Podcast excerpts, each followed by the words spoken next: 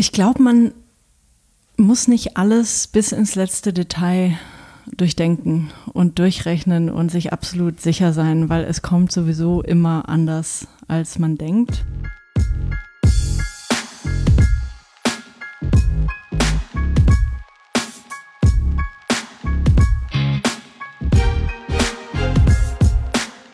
Hallo und herzlich willkommen zum Role Models Podcast, dem Podcast, bei dem wir inspirierende Frauen zu ihrem Leben, ihrer Karriere und dem, was sie auf dem Weg gelernt haben, interviewen. Ich bin Isa. Und ich bin David und wir sind die beiden Gründer von Role Models, der Event- und Podcast-Reihe, die wir gemeinsam gestartet haben, um weiblichen Vorbildern eine Plattform zu geben, damit wir von ihnen lernen können.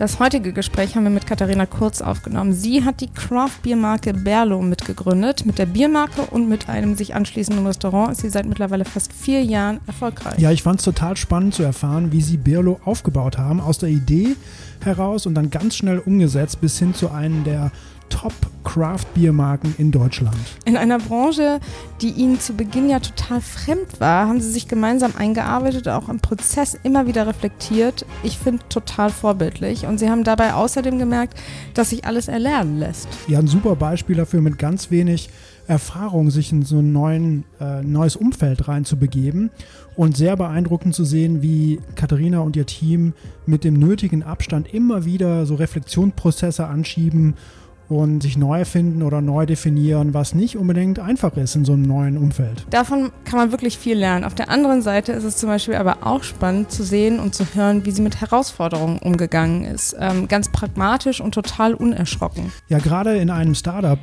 gerät man immer wieder in Situationen, in denen man einen kühlen Kopf bewahren muss. Und da hat Katharina wirklich sehr tolle Beispiele, wie sie damit umgehen.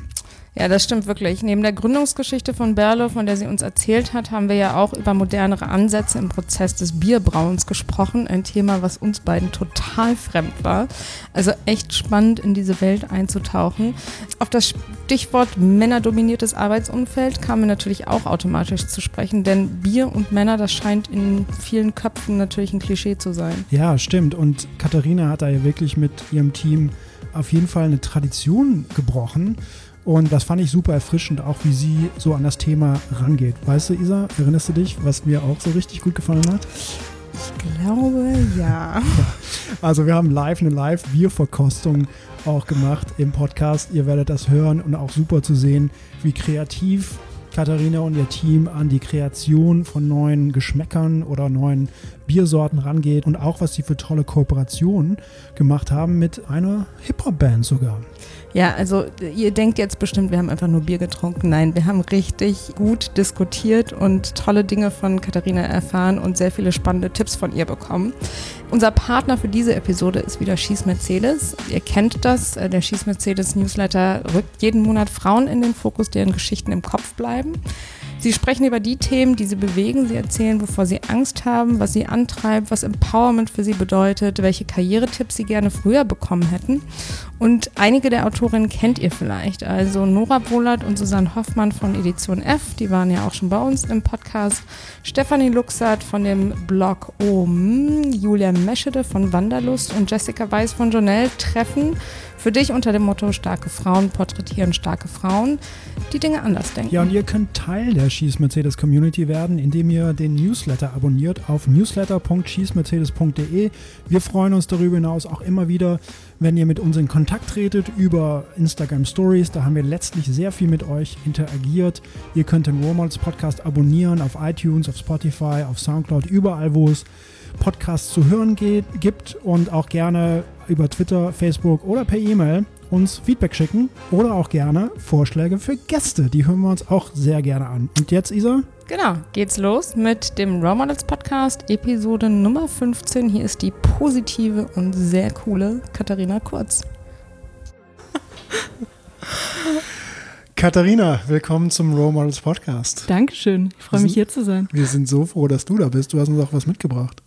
Ja, äh, vor uns stehen drei äh, noch nicht angetrunkene Flaschen Außer David, der hat gerade schon einen Schluck genommen. wieder zu Äh, ambitioniert. drei noch nicht angetrunkene Craft-Bier-Flaschen von dir, die du mitgebracht hast. Der Kühlschrank, glücklicherweise, dadurch, dass wir das bei mir zu Hause machen, ist jetzt auch gut gefüllt. Das heißt, ich kann jetzt die nächsten zwei Tage einfach schön Craft-Bier genießen. Nein, äh, Spaß beiseite, wir die freuen trinken wir uns. doch alle während der Aufnahme jetzt, oder? Okay. Okay. Wir können lange reden dann. Ja. Alles klar, bis morgen früh dann, ne? Nee, Spaß beiseite. Wir freuen uns total, dass du da bist. Ähm, es hat länger gedauert. Wir haben, ich weiß nicht, wann wir darüber gesprochen haben, dass wir dich endlich einladen möchten. Ähm, und meistens lag es, meistens lag es bei uns irgendwie, dass wir verschieben mussten. Von daher ein schöner Donnerstagabend mit drei Flaschen Bier. Und ich würde sagen, wir stoßen erstmal an, oder? Ja. Super. Cheers. Cheers. Was trinken wir denn da? Du trinkst gerade eine Berliner Weiße. Das ist ja eigentlich so der originalen und traditionellsten Bierstile ähm, aus Berlin. Und der ist so ein bisschen in Vergessenheit geraten, leider. Also vor dem Ersten Weltkrieg gab es unglaublich viele Brauereien, die sich auf diesen Bierstil spe spezialisiert haben. Und es wurde dann so langsam von so bayerischen Bierstilen überholt und dann wurde das so zum Touristengetränk, ähm, ist das verkommen, ja, äh, vorgemixt mit einem Sirup, Rot oder Grün. Und wir versuchen zusammen mit äh, einigen anderen kleinen Brauereien eben diesen alten Bierstil wieder pur zu beleben. Also es ist ein Sauerbier, man muss sich so ein bisschen dran gewöhnen an die Säure. Ein bisschen süßlich auch, oder? Also schöne Zitrusnoten und so und ich finde es super erfrischend für den Sommer. Ist auch total. Ich bin ja, ich komme ja aus Belgien. Da kennen wir ja auch Bier. Und da war so das Standard Sommerbier war Hugarden. Das ist ja auch ein Weißbier. Ne? Ja. Und das kam dann immer in so einem tiefgekühlten Glas Mhm. mit einer Scheibe Zitrone. Und das ist echt wie so eine Erwachsenenlimo. War mega cool. Ähm, wie, also du, du bist direkt eingestiegen. Berliner Wei also Weiße war früher vor dem Weltkrieg populär und dann nicht mehr und dann hat es Bayern übernommen oder wie war das? Warum? Was Nee, also die, so die, die, die bayerischen hellen Biere, die Lagerbiere, die wurden eben immer populärer. Das heißt, die Berliner Weiße ist so ein bisschen in Vergessenheit geraten. Und äh, ja. Was trinkt ihr? Ich trinke Naked. Naked? Naked. Das ist echt ein bisschen peinlich. Ich trinke gerade auch Naked. Das ist unser alkoholfreies Pale Ale. Ich muss Ich- eigentlich dann gleich nochmal zu Das ist eurem doch gar nicht peinlich. Ich finde das total super, wenn man Alkohol. Matze macht das auch immer, ne? Weil Ich finde, ist das ja schmeckt sehr alkoholfrei ist, Ja. Also ich habe ja nun, glaube ich, jetzt anderthalb Jahre keinen Alkohol getrunken und habe vorher wenig Bier getrunken und bin echt auf den Geschmack gekommen. Ich meine, es gibt wirklich Unterschiede bei den alkoholfreien Bieren. Also es gibt auch wirklich welche, die einfach ganz fies Ja. schmecken. Ähm, aber das schmeckt mir sehr gut und ich tendiere auch gerade dazu, einmal bei dir zu probieren. Ich, nur so eine kleine Ausnahme kann Darf ich sie ja gerne. Ida. Wir sagen es gar nicht. Sieht ja, Äh, sieht ja keiner. Sieht ja keiner, genau. Katharina, wir möchten heute über so viele Themen mit dir reden. Du, äh, wir möchten über dein Unternehmen reden. Ähm, wir möchten, da würde ich dich bitten, den Namen erstmal, dass du den selbst aussprichst, weil ich traue mich da noch nicht ganz. Über dein Unternehmen sprechen, äh, über die Marke. Ich glaube, das ist ähm, ein spannendes Thema, rauszufinden, wie ihr über Markenaufbau nachdenkt. Ähm, also wenn man hier so auf die Labels schaut, scheint das so, als würde dir sehr viel drüber nachdenken und auch eine wichtige Rolle spielen. Äh, deine, deine, deine persönliche Geschichte würden wir uns auch ganz gerne anhören. Also ich freue mich auf das Gespräch. Ähm, wo starten wir denn eigentlich? Ich würde mal sagen, mit dem Aussprechen der Marke. Das weil wir gut. vorher uns Gedanken darüber gemacht haben, wie können wir den Einstieg schaffen, Ja. ohne uns komplett. Ich wollte ja, wollte ja Äh, euch gerade fragen, wie ihr es aussprecht, aber Ja, was, ja, was würdest du sagen, Isa? Ich würde sagen, Birlo. Ich würde sagen Biolo. ich sage ja immer, ähm, das verändert sich mit der Länge des Abends und der Anzahl der Biere, wie man das Okay. ausspricht. So irgendwann ist nur ein Brillo, bitte. Brillo. Ähm, nein, wir sagen tatsächlich Berlo. Berlo. Ähm, das ist der altslawische Ursprung des Namens Berlin, also wird B-R-L-O geschrieben. Und äh, das heißt so viel wie Sumpfgebiet. Und wir spielen aber natürlich sehr äh, mit diesem Namen und eigentlich darf auch jeder sagen, was er möchte. Also wir korrigieren da niemanden und äh, Hauptsache das Bier schmeckt. Warum Bier? Warum nicht? ist tatsächlich irgendwie, äh, ähm, ja, ist eine lustige Geschichte, wie es dazu gekommen ist, aber es ist für mich tatsächlich eines der schönsten Produkte und Sachen der Welt. Wirklich. Also ähm, mit hast du, ganz viel hast Leidenschaft. du vorher ganz viel Bier getrunken oder hast du dich mit dem Thema vorher beschäftigt? Äh, ich habe schon immer sehr gerne Bier getrunken. Ich habe mich nicht äh, weder professionell noch hobbymäßig wirklich tiefer damit beschäftigt. Und du bist auch nicht durch Bars gezogen, hast irgendwie 300 Sorten Bier Oder in ausgetestet. Belgien 3000. ähm, nee, aber es war tatsächlich, also die Idee kam mir, ich weiß jetzt nicht, wie weit ich zurückgehen soll, aber kam mir so auf einer, äh, ähm, auf einer Reise durch äh, Australien. Und ich ähm, stand gerade, äh, also ich äh, habe äh, sechs Jahre lang beim großen Medienkonzern gearbeitet, bei Bertelsmann und habe dann nochmal so eine Auszeit gemacht, um zu promovieren und äh, dachte, das ist eine total tolle Idee, diese Auszeit und ähm, das nutze ich, um irgendwie so ein bisschen rauszufinden, wie es denn weitergehen soll und mich vielleicht nochmal neu zu inspirieren. Und ähm, das näherte sich dem Ende und ich hatte immer noch keine Ahnung. Also ich hatte dann irgendwie wieder ganz viele Vorstellungsgespräche und war äh, total frustriert und äh, wollte unbedingt nach Berlin und irgendwie hat mich alles nicht sonderlich gereizt und ich habe so gemerkt, okay, nee, ähm, ich glaube, ich möchte nicht mehr für ein großes Unternehmen arbeiten und wusste aber auch nicht, was ich sonst so machen sollte. Also mir fehlte auch die Idee oder irgendwie äh, ein mit, mit potenzieller Mitgründer. Ähm, und dann war ich tatsächlich, ähm, ich glaube, drei Wochen vor Abschluss der Promotion war ich in Australien, vier Wochen. Und da habe ich tatsächlich ganz, ganz viel Bier getrunken und habe mich durch die ganzen Bars gekämpft und fand das total spannend und hatte äh, so einen Moment in äh, einem Bottle Shop und äh, musste ein Sixpack aussuchen und ich konnte mich nicht entscheiden, weil ich alles so cool fand. Also tolle Labels und so tolle Namen und stand da bestimmt so zehn Minuten davor und dachte mir in dem Moment verrückt, ähm, in Deutschland, also obwohl wir so stolz auf Bier sind, äh, kann ich mich auch oft nicht entscheiden vom Bierregal im Supermarkt, aber nicht, weil ich alles so cool finde, sondern weil das alles ein bisschen langweilig ist und gleich aussieht, ist alles nur Pilz und Hefeweizen. Und das war so ein Moment, wo ich mir dachte, ha, äh, das würde ich gern mal irgendwann in meinem Leben so als kleines Nebenprojekt machen, eine coole kleine Biermarke. Und dieser Moment war im Januar äh, 2014 und bin dann äh, zurück äh, nach Deutschland und habe einen Freund aus Studienzeiten wieder getroffen, einen Christian. Und es stellte sich heraus, dass ähm, der auch das Thema Bier auf dem Schirm hatte. Und zwar äh, wollte er sich ein Vater-Sohn-Hobby suchen mit seinem Papa. Und so lauter ähm, Bücher gekauft und so einen kleinen 50 Liter Braukessel. Und wir haben das eben beide einem gemeinsamen Freund innerhalb von wenigen Tagen erzählt. Und er meinte so, sprecht doch mal miteinander. Und das ähm, haben wir dann gemacht. Und äh, ich erzähle gerade so viel, ihr, ihr unterbrecht mich, ne?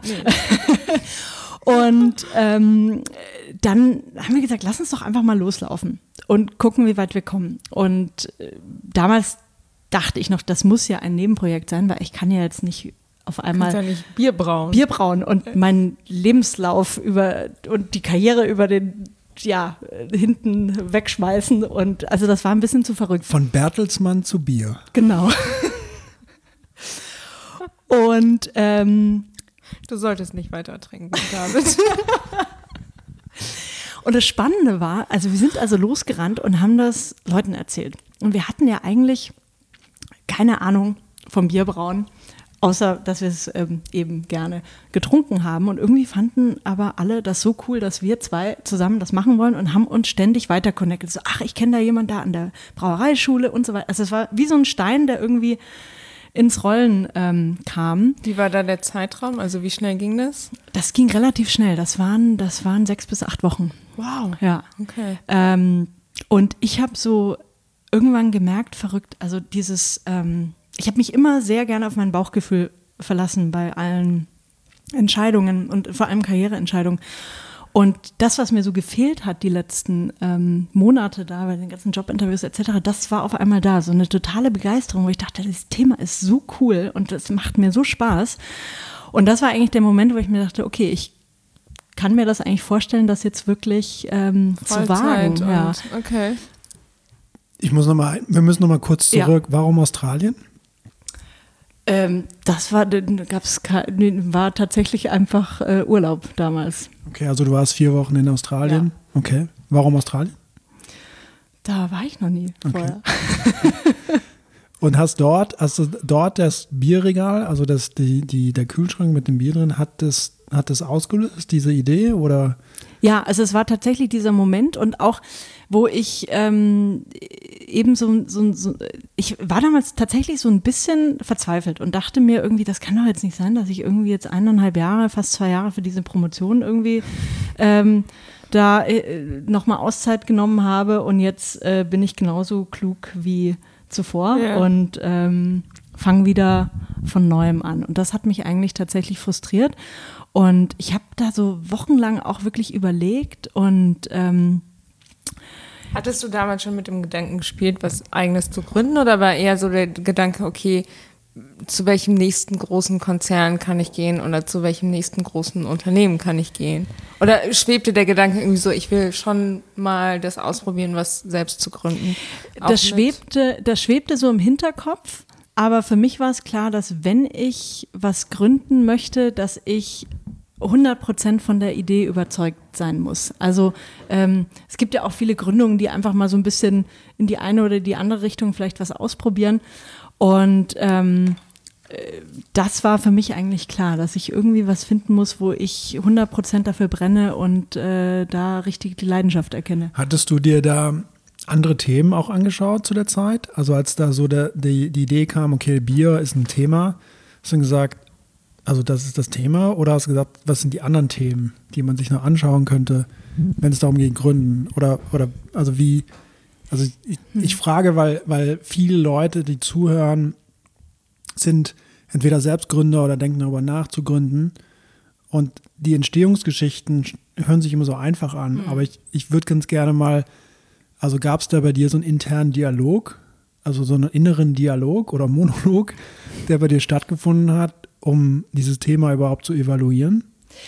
Ja, also ich habe ja bei Bertelsmann eigentlich auch eher im Digitalbereich gearbeitet. Ne? Das war im Bereich so digitales Business Development und ich dachte auch, also wenn ich was selbst gründe, muss das ja was Digitales sein, weil also ich, ich wäre überhaupt nicht auf den Gedanken gekommen, jetzt ein, ein Offline sozusagen. Offline-Produkt, genau, auf jeden Fall.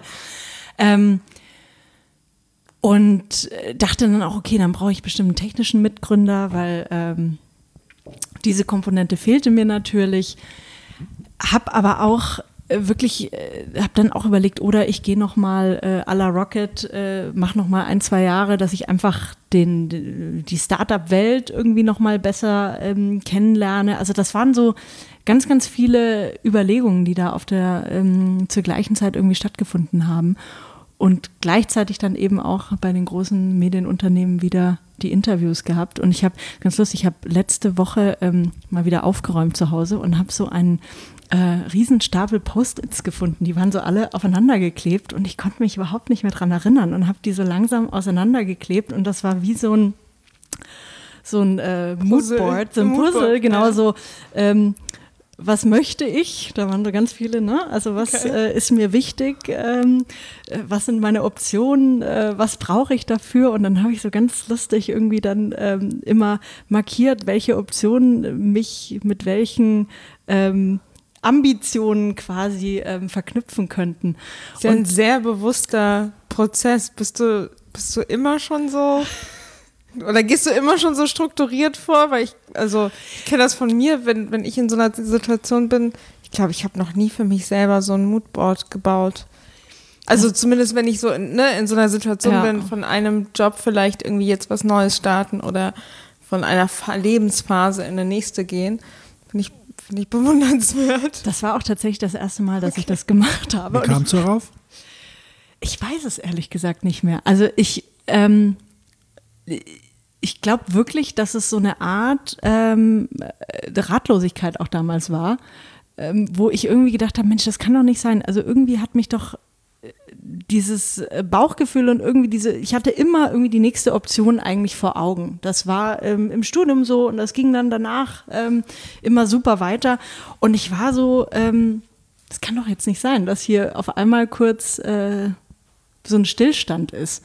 Und dann habe ich mich da mal hingesetzt und das anscheinend gemacht, aber. Was es gibt's, wenn du es jetzt übertragen würdest als Lehre an andere, die jetzt sagen, okay, das klingt nach einem Framework oder Denkmodell, was ich gerne mal ausprobieren würde, was würdest du Leuten empfehlen?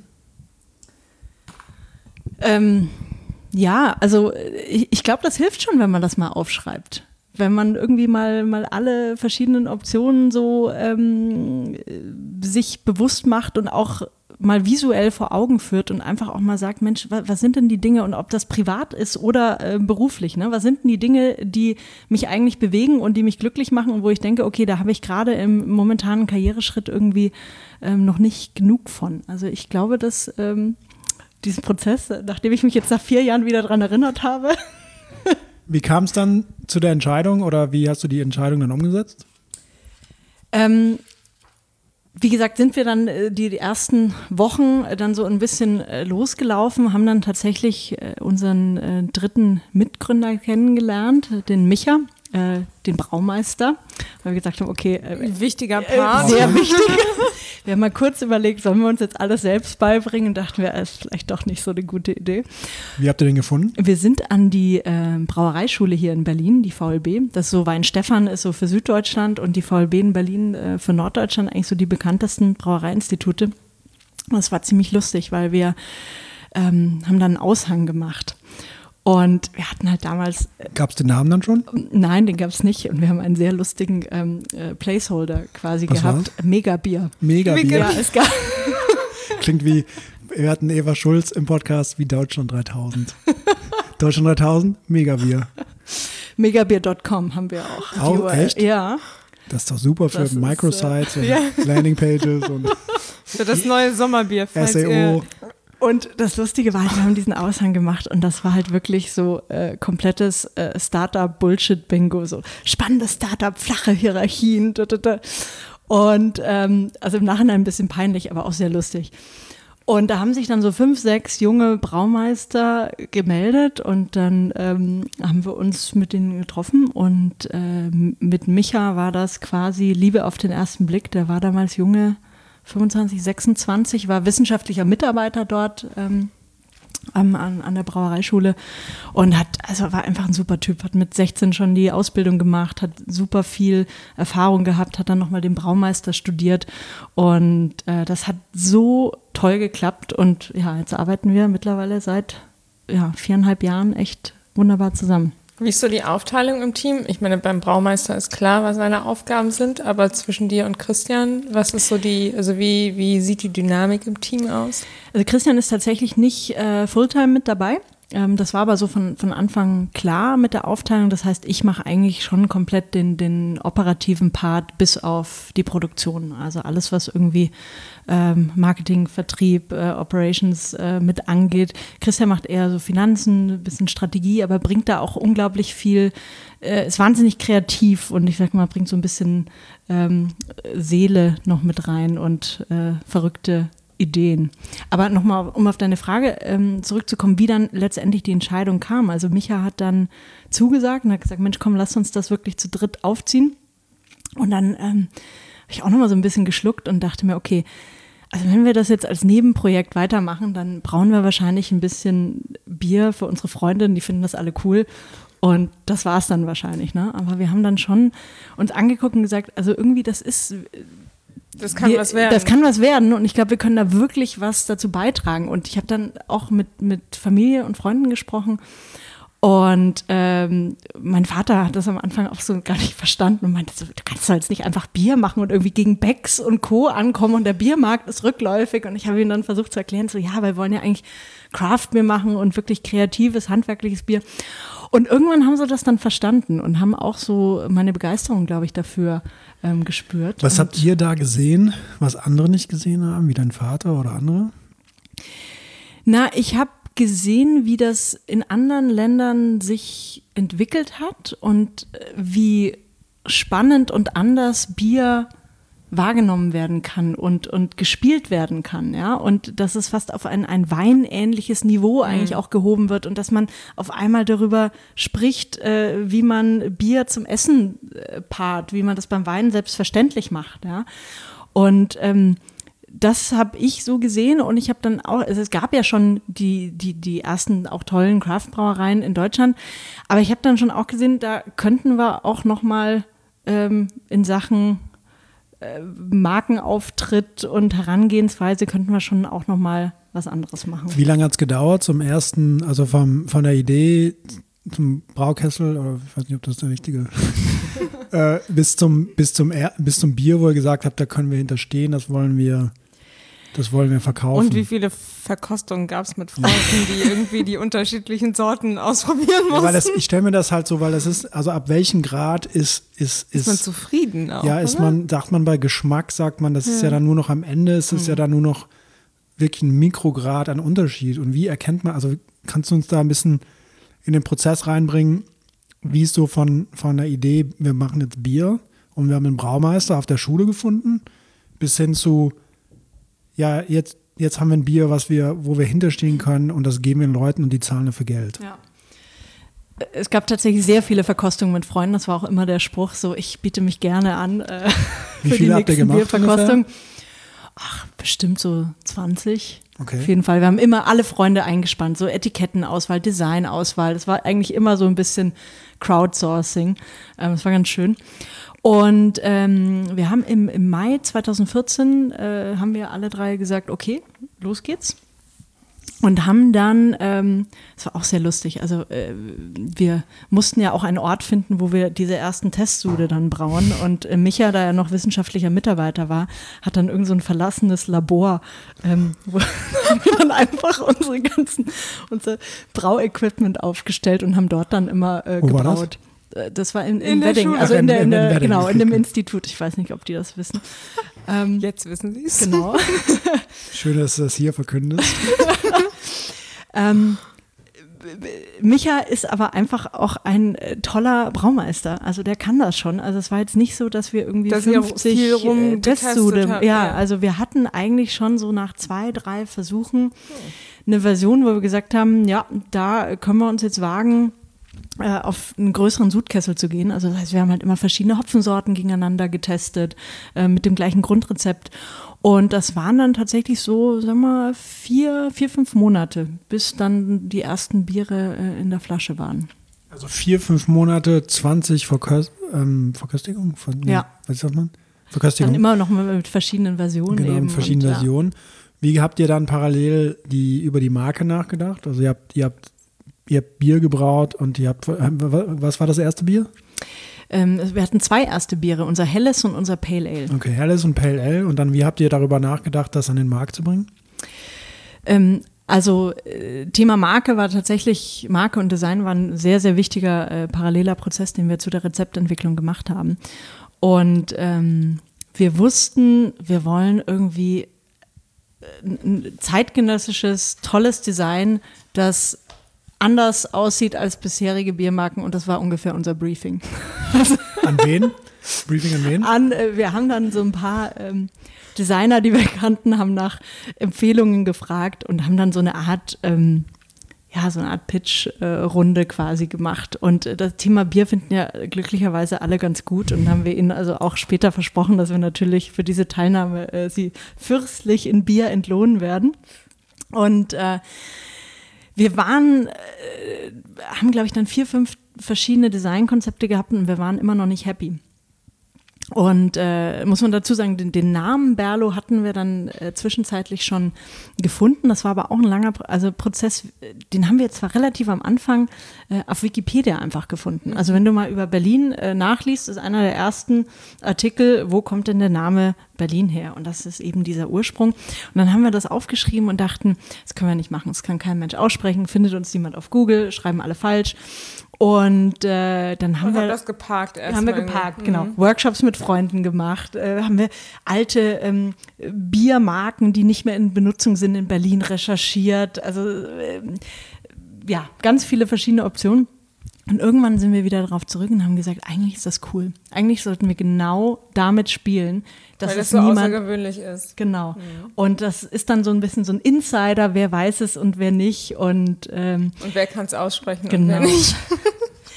und es ist auch heute noch, also wenn wir auf irgendwelchen Bierfestivals sind, es ist Leute kommen an unseren Stand und mit die erste Frage ist immer, wie spricht man das denn aus? Und zack, bist du im Gespräch und danach vergessen, vergessen sie es halt auch nicht. Und äh, also Name stand, Design waren wir noch nicht zufrieden und ich habe dann tatsächlich auf einer Party um zwei Uhr nachts äh, habe ich die Bekanntschaft gemacht mit einem in seinem Metier relativ bekannten Parfum-Designer der also wirklich Luxusverpackungen äh, und Flakons designt hat.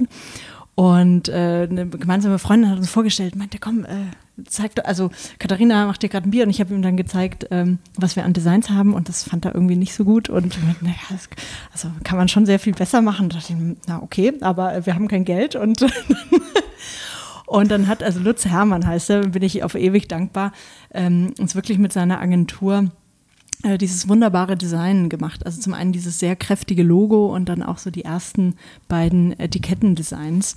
Und das war ein wahnsinnig äh, wichtiger Schritt. Also Packaging ist schon extrem wichtig. Warum ist das wichtig? Ja, weil gerade, ähm, also Packaging ist, glaube ich, immer wichtig, weil der Kunde ist orientiert einfach äh, den Kunden und äh, er ist, glaube ich, er, sie ist, glaube ich, ähm, mehr gewillt, einfach mal was Neues auszuprobieren. Es gibt auch Studien, dass äh, tatsächlich 80 Prozent der Kunden nach dem Etikett kaufen, vor allem die Erstkäufer. Und gerade beim Craft Beer, wenn man so viele verschiedene Biere und Bierstile irgendwie ähm, in einem Regal hat, dann konkurriert man natürlich auch. Was ist der Unterschied zwischen Craft Beer und Bier, was man so aus dem Supermarkt kennt? So Massenbier oder so große Marken? Über die Definition könnten wir jetzt noch stundenlang äh, Mega diskutieren. Mega genau. nachzulesen. nee, vor allem in Deutschland ist das sehr, sehr schwierig zu definieren. Also Craft Beer ist ja in den USA eigentlich entstanden so als Gegenbewegung. Also damals gab es nur ganz wenige große Brauereien, die wirklich äh, schreckliches äh, gelbes Wasser produziert haben. Und dann wurden Brauergesetze gelockert und dann haben eben Hobbybrauer angefangen, wirklich zu experimentieren, mit Rohstoffen neu umzugehen, alte Bierstile neu zu interpretieren. Und daraus wurden ganz, ganz spannende ähm, Brauereiunternehmen. In Deutschland ist das natürlich nochmal ein bisschen anders, weil wir so eine wahnsinnige Biertradition haben, auch immer eine tolle äh, Baseline-Qualität mhm. im Prinzip hatten. Ähm, und es natürlich jetzt in, in Franken zum Beispiel auch äh, wahnsinnig tolle handwerkliche Brauereien gibt aber eben viele ganz lange immer nur die gleichen Bierstile gemacht haben. Ja? Also Craft Beer bedeutet für uns eigentlich kreativ mit Rohstoffen umzugehen, auf Vielfalt zu setzen. Also wir haben in der Flasche mittlerweile acht verschiedene Biere, brauen ständig neue Biere im Fass, ähm, äh, unabhängig zu sein. Und ähm, ja, es ist eigentlich so der, der, ähm, der Ansatz, ähm, also der Mensch hinter der Biermarke ist wieder oder hinter der Brauerei ist wieder wichtig. Du hast eben, als du über den Kunden gesprochen hast, hast du gesagt, der er und hast dann sie gesagt. Ja. Und das, also ich, ich, das hat mich ähm, zu dem Gedanken gebracht, ähm, also verzeih mir, wenn ich das falsch sehe, aber ich kenne die, ich kenne die Landschaft der Bierbrauer nicht und auch des Craft Beers nicht. Was ich mir vorstelle, ist, dass eine sehr männerdominierte Domäne ist und ähm, wollte mal fragen, wieso dein, deine Erfahrung war, in so eine Domäne reinzustoßen und, und ob du disproportional zu Männern, die Brau, äh, die, die Craft Beer starten, dich umso mehr hast beweisen müssen, unfairerweise, was so deine Erfahrung ist. Und ich frage, weil wir haben äh, im englischen Podcast haben wir eine Winzerin in Südafrika interviewt, Riani Stridham. Und ich weiß nicht, wie viele Winzer in Südafrika gibt, aber bestimmt 1000 und es gibt vier weibliche Winzerinnen. Und, und es war interessant zu hören, wie, wie sie so über die Erfahrung gesprochen hat, so eine der Top-Winzerinnen im Land zu werden. Und deswegen die Frage an dich, so wie hast du, also wie kannst du uns ein bisschen erzählen, wie so die Landschaft aussieht und was so dein, deine Erfahrung in der Landschaft ist? Ja. Es ist schon sehr männerdominiert. Ähm, vor allem, wenn es um, um die, die Gründung, also wenn es wirklich jetzt um Neugründungen geht, ähm, gibt es sehr wenige Frauen in der Braulandschaft. Es gibt schon, äh, also Craft Beer zieht auch viele Frauen an, das ist ganz schön. Also es gibt viele Journalistinnen, Bloggerinnen, die drüber schreiben. Es äh, gibt auch immer mehr Frauen, die sich wirklich intensiv mit mhm. dem Thema auseinandersetzen. Also auch in der Bierszene gibt es coole Frauen, auf jeden Fall. Das macht auch Spaß. Ähm, ja, wie war meine Erfahrung? Ich glaube, am Anfang begegnet man da, äh, begegnet einem da sehr viel Skepsis tatsächlich. Also ich habe irgendwie, wenn ich ganz ehrlich bin, habe ich immer irgendwie so das Gefühl gehabt, ähm, wir, wir, hatten am Anfang manchmal so ein bisschen so einen Vorwurf des Marketingbiers. Ja? Ähm, als wir auch noch nicht die eigene Brauerei hatten und sowas. Und irgendwie habe ich immer so ein bisschen das Gefühl, weißt du, wenn ich jetzt irgendwie einen Bart hätte und ein paar Tattoos und mein Flanellhemd, Dann wäre die Marke, würde im Hintergrund stehen und dann wäre es ein cooles Bier oder genau. ein leckeres Bier. Mhm. Also ähm, das, das ist so ein Gefühl, das ich habe. Das kann ich nicht ähm, belegen, aber das war immer so, das ist ehrlich gesagt immer so ein bisschen ähm, mitgeschwungen. Mhm.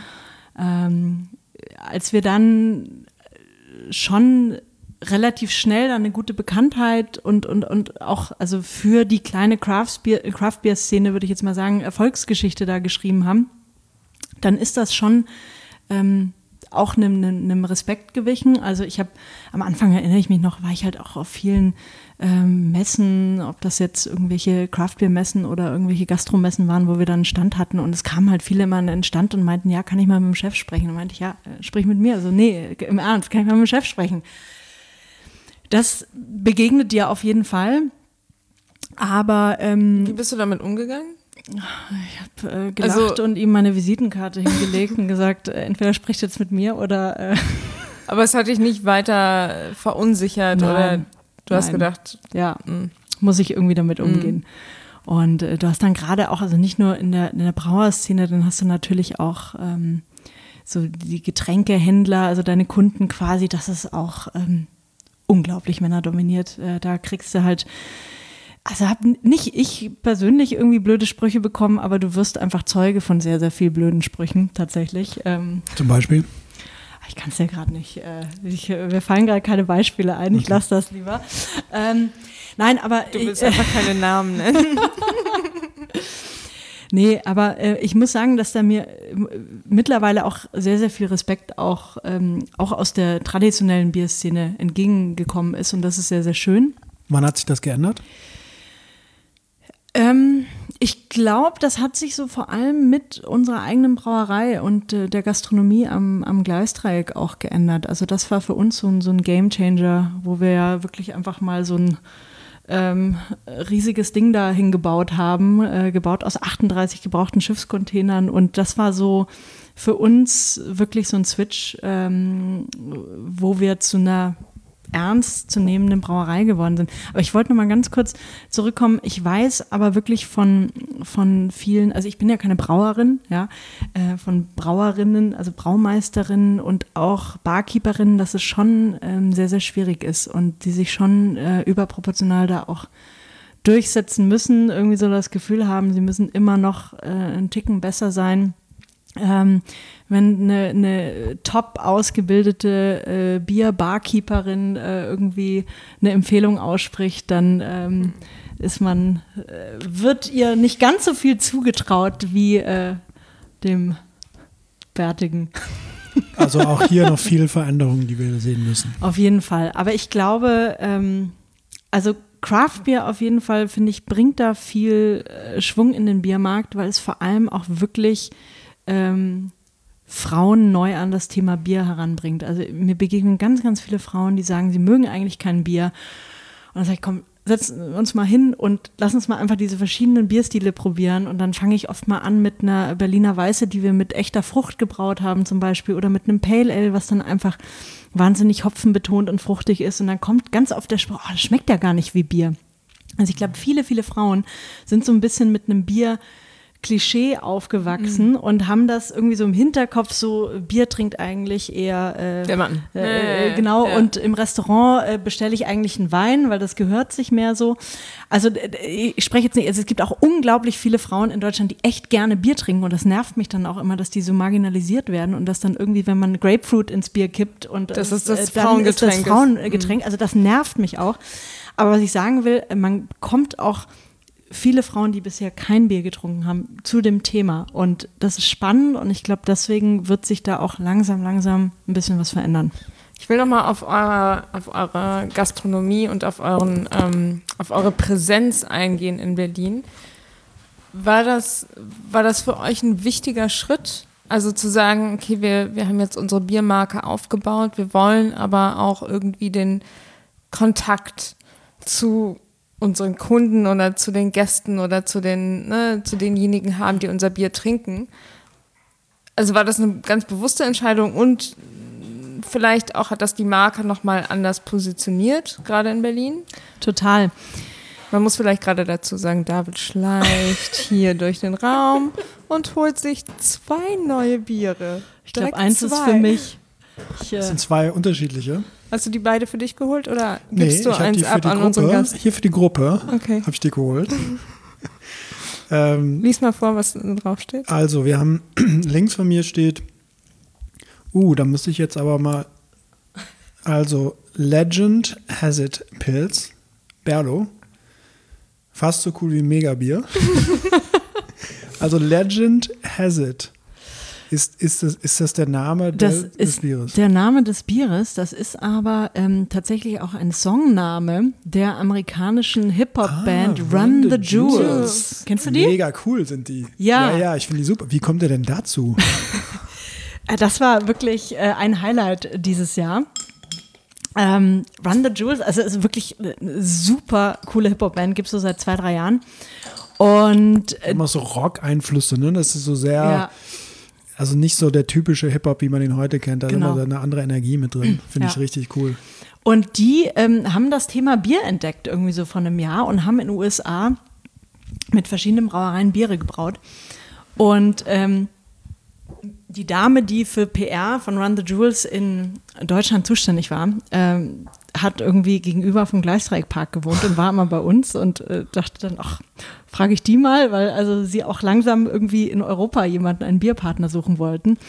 Und so sind wir tatsächlich, ich habe dann monatelang da mit dem Management E-Mails hin und her geschrieben und die immer, ja, cool, wir machen das. Und ich hatte aber nichts Konkretes in der Hand. Das war immer ganz so, okay, also die haben also gesagt, die wollen ein Bier mit uns machen, aber ich habe keine Ahnung. Also es war wirklich, ähm, und auf einmal haben die dann ähm, eine Pressemitteilung rausgeschickt und da stand dann irgendwie auf Seite 2, ach ja, und die nächste Kollaboration, die erste europäische Kollaboration wird dann mit Berlo in Berlin starten. Ach, und wir sind fast ausgeflippt. Also ihr habt über eine Pressemitteilung mitgekriegt, dass ihr mit denen zusammen Genau. Auch cool. So macht man PR, aber. Sie also machen Hip-Hopper das, ne? Und das Coole ist, äh, wir haben dieses Bier mit Hanf gebraut, also mit legalem Hanf, mit CBD-Hanf und ähm, Run the Jewels sind große nicht legale Hanf-Fans. Und deswegen haben die sich sehr gefreut, weil die es in den USA, also zumindest in den meisten Staaten, äh, nicht das dürfen. Nicht, ja, und äh, ja, ist ganz spannend. Okay, also ich, ich probiere den jetzt, ich probiere es mal. Ähm, also hinten auf dem Etikett steht From the minds of Run the Jewels in the hands of Berlin's Berdo. Hier ist das Legend Has It. Ich will mal probieren gerne. Mhm. Äh, helf mir mal ein bisschen. Wonach soll ich? Ich kenne mich fast nur mit Rotwein gut aus, aber nicht mit, nicht mit Bier. Also es ist tatsächlich ein, ein, klassisches Pilz. Wir mhm. haben es aber mit ähm, zum einen mit äh, einem sehr notorischen Hopfen, äh, der da heißt Columbus, äh, kalt gehopft, also zum späteren Zeitpunkt nochmal dazugegeben. Und dieser Columbus-Hopfen ist ähm, bekannt dafür, dass er nach Gras riecht also sehr mhm. ähm, grasig ist. Und dann haben wir als noch, also noch den Bio-Hanftee äh, dazugegeben. Das heißt, du solltest schon so eine leicht grasige Note mhm. in ja. der Nase und im Gaumen haben. Ich kenne mich da ja sehr gut mhm. Grasig Geruch auch, ne? Ja. Also einen, ja. Mhm. Muss nochmal ins Glas dann später. Mhm, genau, und, ist echt, ist cool. Also ist gut. Gefällt, ist ein bisschen herber als Sehr, das Pilz, ja, was ich sonst also, kenne. Ne? Genau, Hat so ein bisschen ja. mehr Charakter. Ich muss jetzt auch mal. Ähm, ist wahrscheinlich aufgrund der Hip-Hopper auch, ne? Die haben dann. Okay, cool. Und, also und stell mal eine andere Frage, dann bereite ich das nächste Mal vor, weil das ist auch super interessant. Du bist eigentlich jetzt heute nur noch mit der Bier nee, ich habe noch, ganz viele, hab noch ganz viele, an, ganz viele andere Fragen ja. und wir, uns, uns, uns rennt die Zeit, Zeit weg. Ähm, nee, die Frage, auf die ich ja eingehen wollte, war, wie wichtig ist diese Präsenz für euch in Berlin? Sehr. Ähm, wir hatten immer das Ziel, irgendwann eine eigene Brauerei zu machen. Wir sind eben ohne gestartet, weil wir gesagt haben, das ist ein bisschen verrückt. Wir haben keine Erfahrung. Ähm, lass uns doch erstmal einmieten bei bestehenden Brauereien und so können wir einfach mal gucken, mögen die Leute unser Bier, mögen die die Brand äh, etc. Und das war sehr, sehr gut, um einfach, also guter, machen auch viele Craftbrauer. Und äh, uns war immer klar, wir brauchen diese, also Bier braucht Heimat. Du brauchst irgendwie so eine Verwurzelung, du brauchst einen Ort, wo, wo Leute das ähm, entdecken können. Und damals dachten wir, wir machen dann so eine kleine Bar dazu äh, und machen so einen kleinen Ausschank. Und das Ganze ist ein bisschen überdimensionierter ähm, geworden, als wir dann nämlich äh, auf die. Beschreib mal den Ort für diejenigen, die nicht in Berlin leben. Genau, also das ist mitten am Gleisdreieck, ein sehr spannender Ort in Berlin, weil das eigentlich bis vor wenige Jahren noch so Brachland von der Deutschen Bahn war. Also man konnte da gar nicht hin. Und da hat jetzt so ein total toller, urbaner, langgezogener Park eröffnet. Ähm, es gibt zwei U-Bahn-Linien, die sich kreuzen. Man fühlt sich so ein bisschen, als ob man in Brooklyn wäre. Und da gab es eine Brachfläche direkt neben dem Park. Und es gab äh, keine Gastronomie rundherum. Und äh, wir sind dann mit den Besitzern äh, in Kontakt gekommen, dieser Brachfläche. Und die haben also nach einer Zwischennutzung gesucht. Das heißt, irgendwann wird es da eine große Bebauung geben. Da kommen fünf große Bürogebäude hin. Und wir haben uns aber so in den Ort verliebt und auch in die Idee zu sagen, Mensch, es ist eigentlich ganz cool, dass wir nicht 10, 15 Jahre in die Zukunft planen müssen und irgendwie eine große Halle außerhalb von Berlins finden müssen, sondern das ist der perfekte Ort für uns jetzt. Und wer weiß, wo wir, wie wir uns weiterentwickeln und wo wir dann hinziehen. Und deswegen kam eben diese Idee, diese ganze Brauerei und Gastronomie aus äh, gebrauchten Schiffscontainern zu bauen, die dann eben irgendwann wieder abgebaut werden können, woanders wieder aufgestellt werden. Und ähm, eine wichtige Komponente ist noch, dass äh, wir am Anfang so gedacht haben, okay, also an diesem Ort und mit diesem Konzept müssen wir auch eine große Gastro machen. da hatten wir auch nicht so viel Erfahrung. Und dann hat lustigerweise äh, noch jemand um die gleiche Fläche gepitcht bei den Besitzern. Das war der Ben, Ben Pommer. Äh, ein, ein wunderbarer, äh, sehr talentierter Koch. Und ähm, unsere jetzigen Vermieter haben gesagt, man sprecht doch mal miteinander, das könnte passen. Und dann hat Ben eigentlich angefangen für uns so das Food-Konzept ähm, zu machen. Und nach ein paar Monaten haben wir gesagt, wir arbeiten so gut zusammen, äh, lass uns das doch richtig zusammen machen. Und er ist dann auch mit als Partner an, an Bord gekommen und, und leitet die Gastronomie als Geschäftsführer. Und da jetzt eben so 130 Sitzplätze innen, ein riesen Biergarten mit 350 Sitzplätzen. Also das ist, und das war äh, zu deiner Frage wirklich ähm, äh, ein Gamechanger, weil einfach Leute jetzt Berlo erleben können, ja, können äh, in die Brauerei gucken, sehen uns da die ganze Zeit rumlaufen. Ich finde das total inspirierend, wenn ich irgendwie, ich sitze im Büro und gehe mal kurz runter und hole mir ein Wasser und auf einmal sitzen da schon Gäste an der Bar und trinken unser Bier und ich kann so ein bisschen zuhören, wie sie über das Bier reden das ist echt toll. Also, also ich finde es ein ganz toller Ort. Also mhm. wir waren, wir waren, Isa und du, du und ich waren äh, diesen Sommer auf jeden Fall auch mal da. Ich war auch noch selbst äh, später mal mit meiner Schwester da und so. Das ist ein richtig cooler Ort geworden. Also der, der ist wirklich einzigartig in Berlin und da ist auch so ein guter Vibe. Ne? Also das hat man hat, man ist wirklich gerne da und das hat nicht diesen klassischen Biergarten-Charakter. Biergarten ja. Und äh, super nette Leute, ne? das Essen ist super, die, das Eis ist super. Ähm, Rosa Canina ist es, glaube genau, ich, ne? Ja. Ähm, ist echt cool, super Ort geworden. Wie, wie lange glaubst du, dass ihr da sein könnt? Also das Ganze war eine ziemliche Wette, ehrlich gesagt, ähm, weil der, der initiale Mietvertrag, den wir unterschrieben haben, der war gar nicht so lang. Ähm, und wir sind da wirklich in dem blinden Vertrauen reingegangen, dass wir gesagt haben, weißt du was, ähm, Bauprojekte können ja in Berlin mal ein bisschen länger dauern. Und wir glauben jetzt an unser gutes Karma. Ein zweiter Berliner Flughafen. und es schaut tatsächlich so aus, als ob wir, ähm, als ob wir da noch ein paar Jahre bleiben können. Also ich finde es, also du, du hast jetzt so, so ein bisschen erzählt aus dem, aus dem, aus der Entstehungsgeschichte von Berlo und wie ihr das so aufgebaut habt und ähm, das klingt so, ne, also wenn man so rückblickend guckt, dann ist immer so, das ist eine tolle Geschichte und das ist cool und also was wenn du jetzt zurückblickst auf die Zeit äh, und so Sachen sagst wie, ne, wir hatten keine Erfahrung oder du hattest keine Erfahrung als Bierbauerin oder als oder eine Biermarke aufzubauen, du hattest keine Erfahrung damit, eine Gastro aufzubauen. Was sind so Sachen, wenn du jetzt rückblickst, die du genau nochmal so mach, machen würdest? Und was würdest du komplett anders machen, weil es nicht geklappt hat? Mhm. Also ich glaube, es ist auch wichtig, dass man einfach Fehler macht und Lehrgeld zahlt und irgendwie sich daraus weiterentwickelt. Und wir haben einiges an Lehrgeld gezahlt. ähm, ich würde diese also diese, diese strategischen Entscheidungen, also mein, mein wunderbares Gründerteam, Zusammenarbeit mit Ben, das würde ich alles also noch hunderttausendmal ähm, genauso machen, auch diese Entscheidung zur eigenen Gastronomie und Brauerei da am Gleisdreieck. Ähm, was äh, wirklich krass war, war eigentlich dieser ganze Bauprozess und diese, diese Entscheidung unter maximaler Unsicherheit. Ähm, also das Ganze fing äh, so Ende, also Anfang 2016 an, wo wir irgendwie wussten, okay, wir haben jetzt irgendwie diesen Mietvertrag. Ähm, der ist nicht sehr lang, also wir müssen irgendwie möglichst schnell auf dieses Gelände. Wir mussten äh, eine Finanzierung sichern. Ich wollte gerade fragen, wie habt ihr das finanziert? Genau. Ähm, äh, also das, das Interessante war, dass uns niemand sagen konnte, was dieses Gebäude kostet. Und zwar vier oder fünf Monate lang. Also wir saßen wirklich alle drei Wochen in einem Raum voller Architekten, Haustechnikplaner, Statiker etc. Und es hat einfach noch niemand so ein Containergebäude in dieser Komplexität mit voller Brauerei, Büro und Gastronomie gebaut. Und wir mussten aber gleichzeitig eben diesen Vertrag unterschreiben und mussten ja irgendwie schon mal Kapital dafür haben. Das heißt, äh, wir haben äh, das erste Mal dann auch tatsächlich Business Angels mit ins Unternehmen geholt und hatten äh, eine klassische Bankfinanzierung. Das ist ja ganz gut, wenn man Equipment kauft. Erklär mal Business Angels für Leute, die das nicht kennen.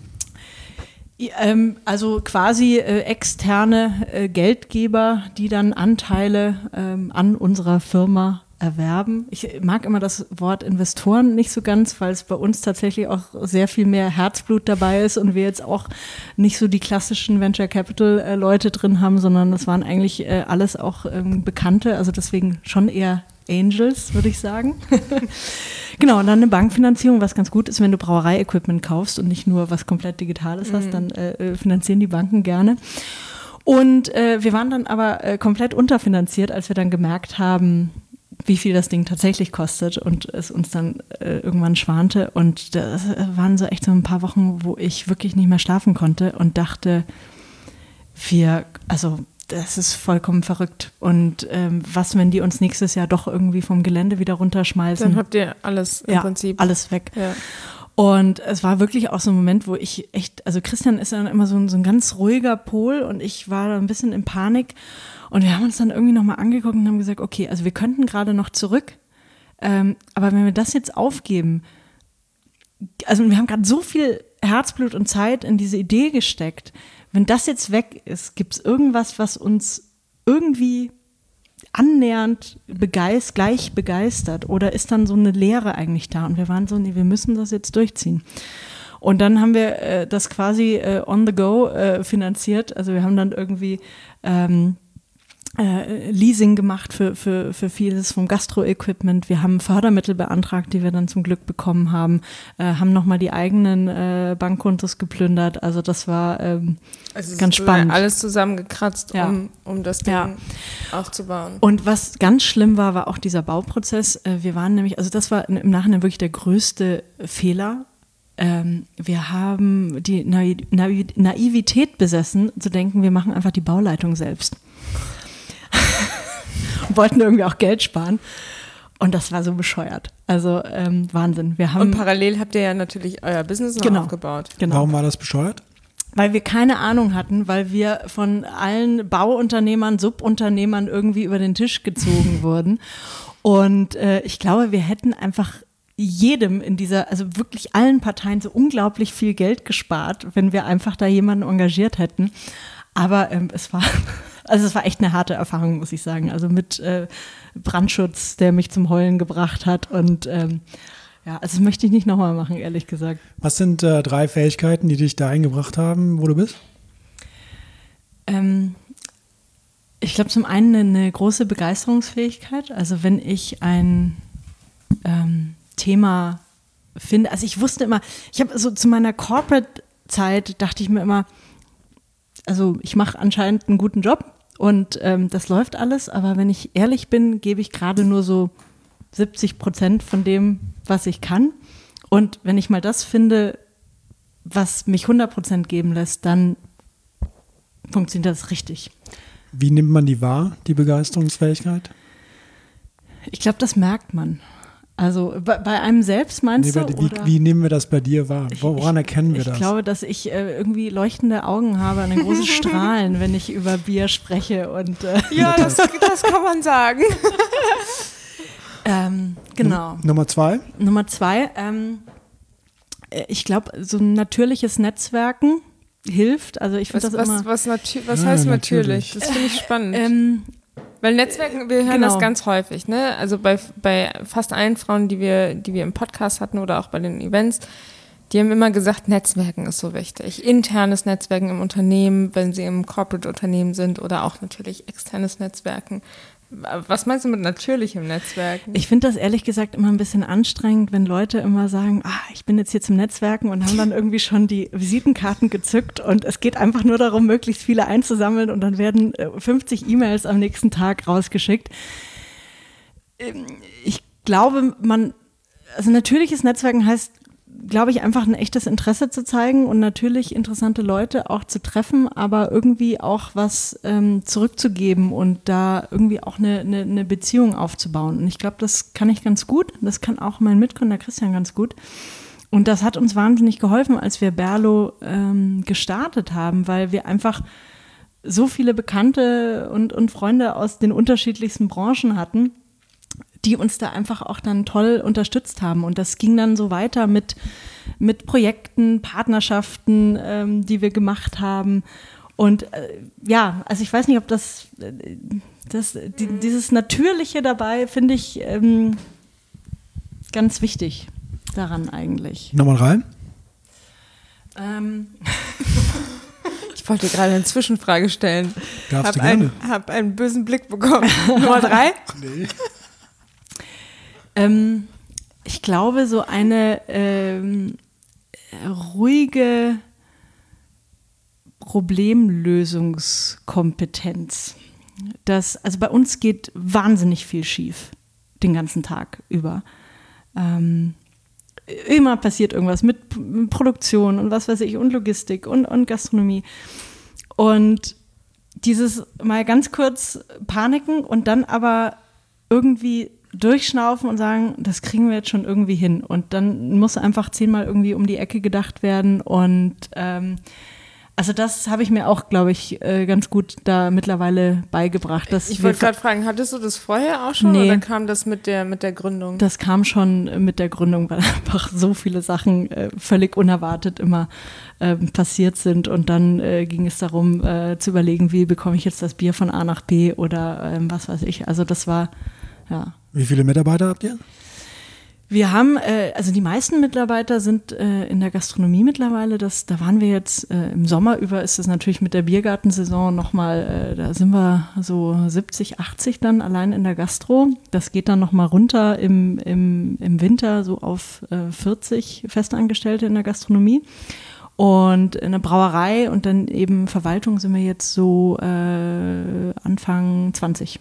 Ja, es ist schon, also fast 100 Leute auf Hoch in, in der Hochzeit. Ne? Also wenn du sagst, ruhige Problemlösungskompetenz, die du erstmal selbst erlernen musstest, inwiefern coachst du deine Mitarbeiter, die 20 in der Verwaltung oder die 80 im, in der Gastro, wie, wie br- bringst du denen das bei?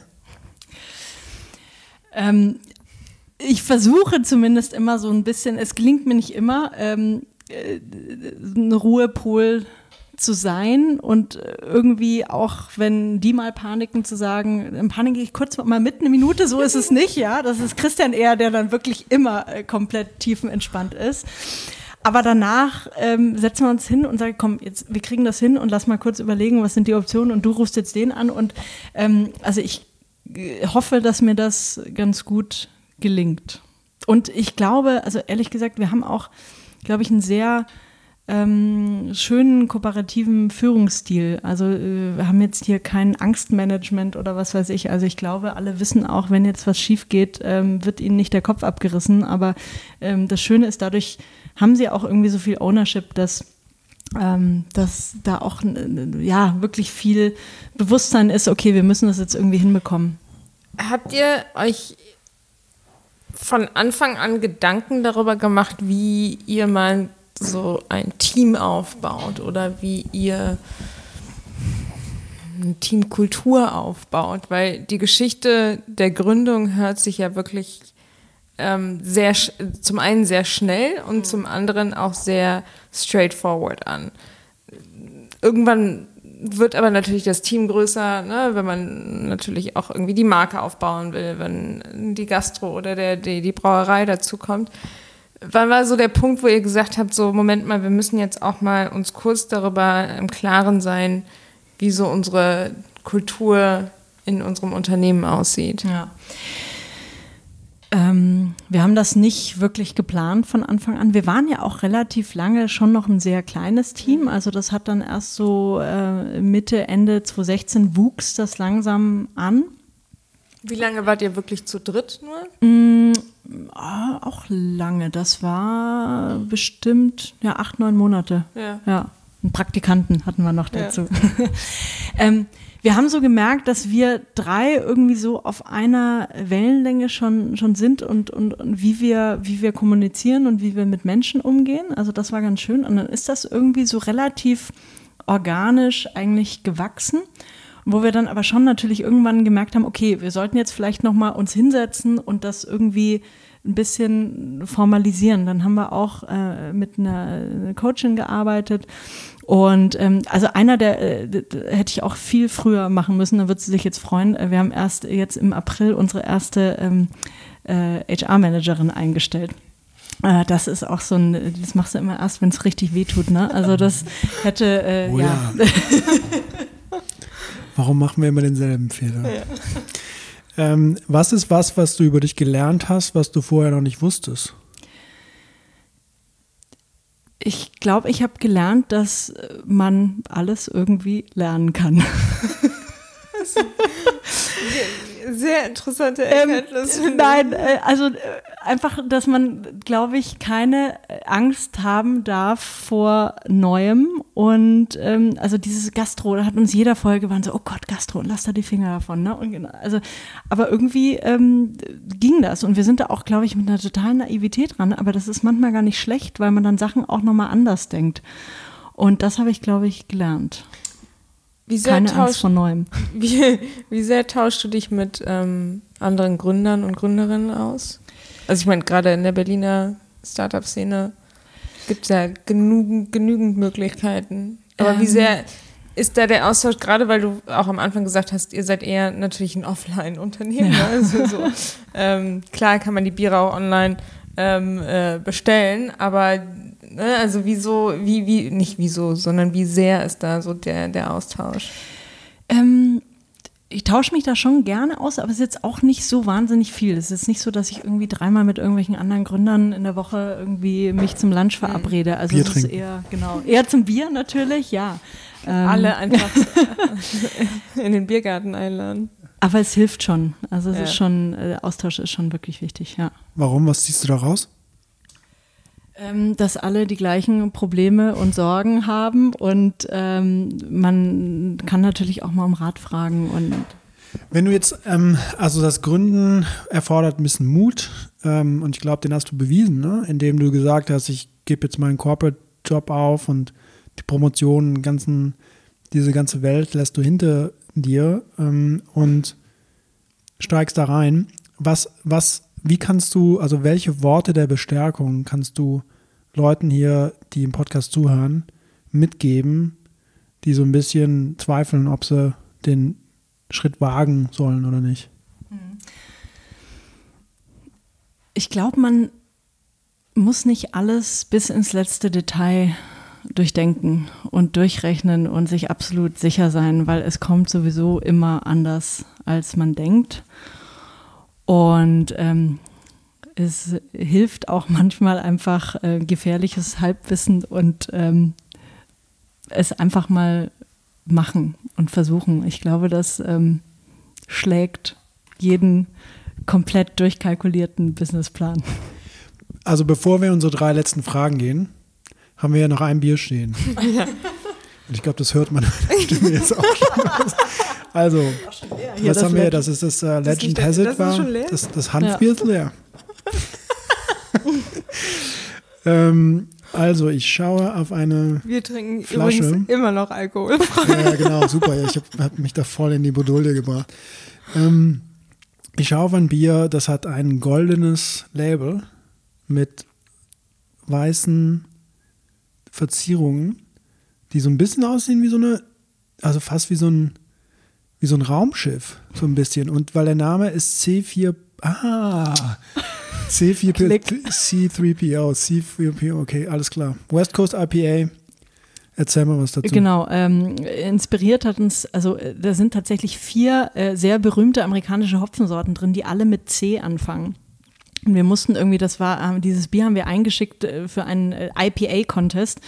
Und Micha, der Braumeister, kam irgendwie zu mir und meinte, gib mal schnell, mach mal schnell einen Namen. Ich brauche einen Namen. Und dann so, hm, sag mal kurz, welche Hopfen sind da drin? Und dann kam, ähm, also 4C, dann kam C4PO. Und wir, am Anfang dachten wir, das machen wir nie. Ähm, in die Flasche, also natürlich inspiriert von C3PO von Star Wars.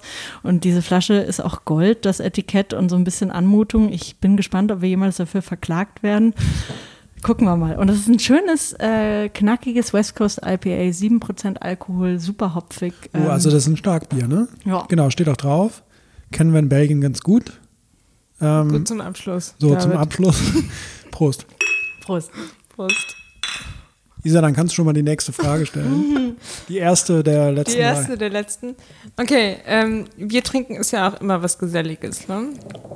Und äh, ich habe mich gefragt, so gibt es, weil du es vorhin erzählt hast, dass ihr immer eure Freunde in Verantwortung gezogen habt, die Biere zu testen. Gibt es jemanden, mit dem du gern mal ein Bier trinken würdest?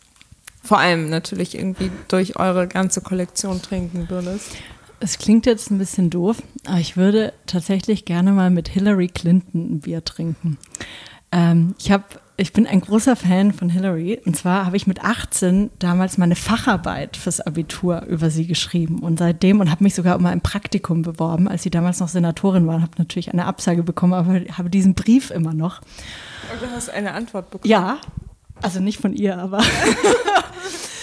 und ich finde das einfach so unglaublich doof, was äh, mit dieser Frau passiert ist ähm, in den letzten Jahren. Und ich glaube aber, dass sie mittlerweile wahrscheinlich mit einer guten äh, Spur Bitterkeit, aber auch wahrscheinlich einem, äh, ihr könnt mich alle mal darauf zurückgucken, mit der würde ich gerne mal fünf Bier trinken. Wenn wir jetzt die, die Augen zumachen ein bisschen und lange genug nachdenken, können wir uns eine Parallelwelt vorstellen, in der sie Präsidentin ist. Ähm, haben wir leider nicht, deswegen in der Parallelwelt. Ähm, wenn wir jetzt nach vorne schauen ein bisschen, also du hast 2014, also fast vier Jahre, über vier Jahre jetzt, ähm, Berlo gestartet mit deinen, mit deinen Partnern, mit deinen Mitgründern. Wo geht die Reise noch hin? Und Gute deine Frage. persönliche da drin? Gute Frage. Äh, Ich hoffe, dass äh, ich noch äh, viele lange Jahre mit Berlo Spaß haben werde, ganz im Ernst. Ich hoffe, dass es irgendwann nicht mehr ganz so operativ vielleicht ist, ja, und man sich nicht mehr um, Um alles. um alles und die kleinen Dinge kümmern muss. Ähm, ich könnte mir gut vorstellen, dass daraus noch weitere Sachen entstehen, weitere Gastros, vielleicht weitere Produkte. Ich weiß nicht. Also wir müssen uns eher immer so ein bisschen zügeln und sagen, okay, Fokus und nicht zu viel auf einmal. Ähm, aber ich habe wirklich, ich habe sehr, sehr, sehr viel Spaß und Freude dran. Also ich hoffe, dass das noch äh, so weitergeht. Jetzt nochmal zum Abschluss und die Frage stellen wir all unseren Gästen auch äh, bei, bei den Events. Ähm, ein bisschen persönlicher. Wir gehen häufig ja immer in die Vergangenheit zurück, ne? gucken auf die Gründungsgeschichte und wie sich das im Prinzip alles entwickelt hat. Wir machen jetzt mal eine ganz lange Zeitreise, nämlich zum 14-jährigen Ich oder zur 14-jährigen Katharina.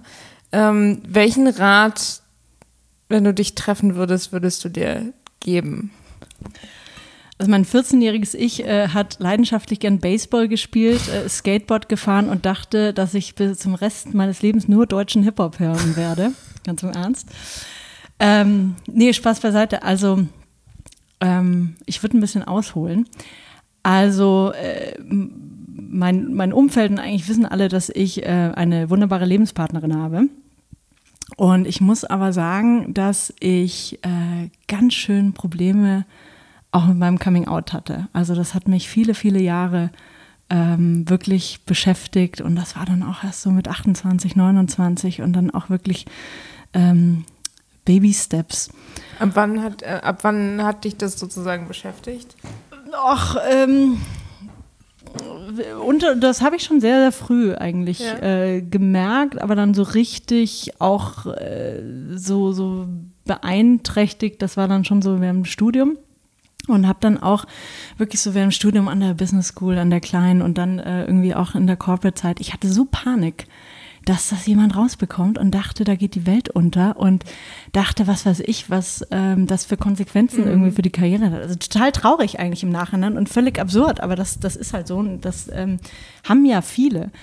Und ähm, es gibt ja sogar Studien, dass irgendwie LGBT-Mitarbeiter wirklich einen, einen signifikanten äh, Anteil ihrer Produktivität äh, darauf verwenden, ihre sexuelle Orientierung irgendwie zu verstecken. Mhm.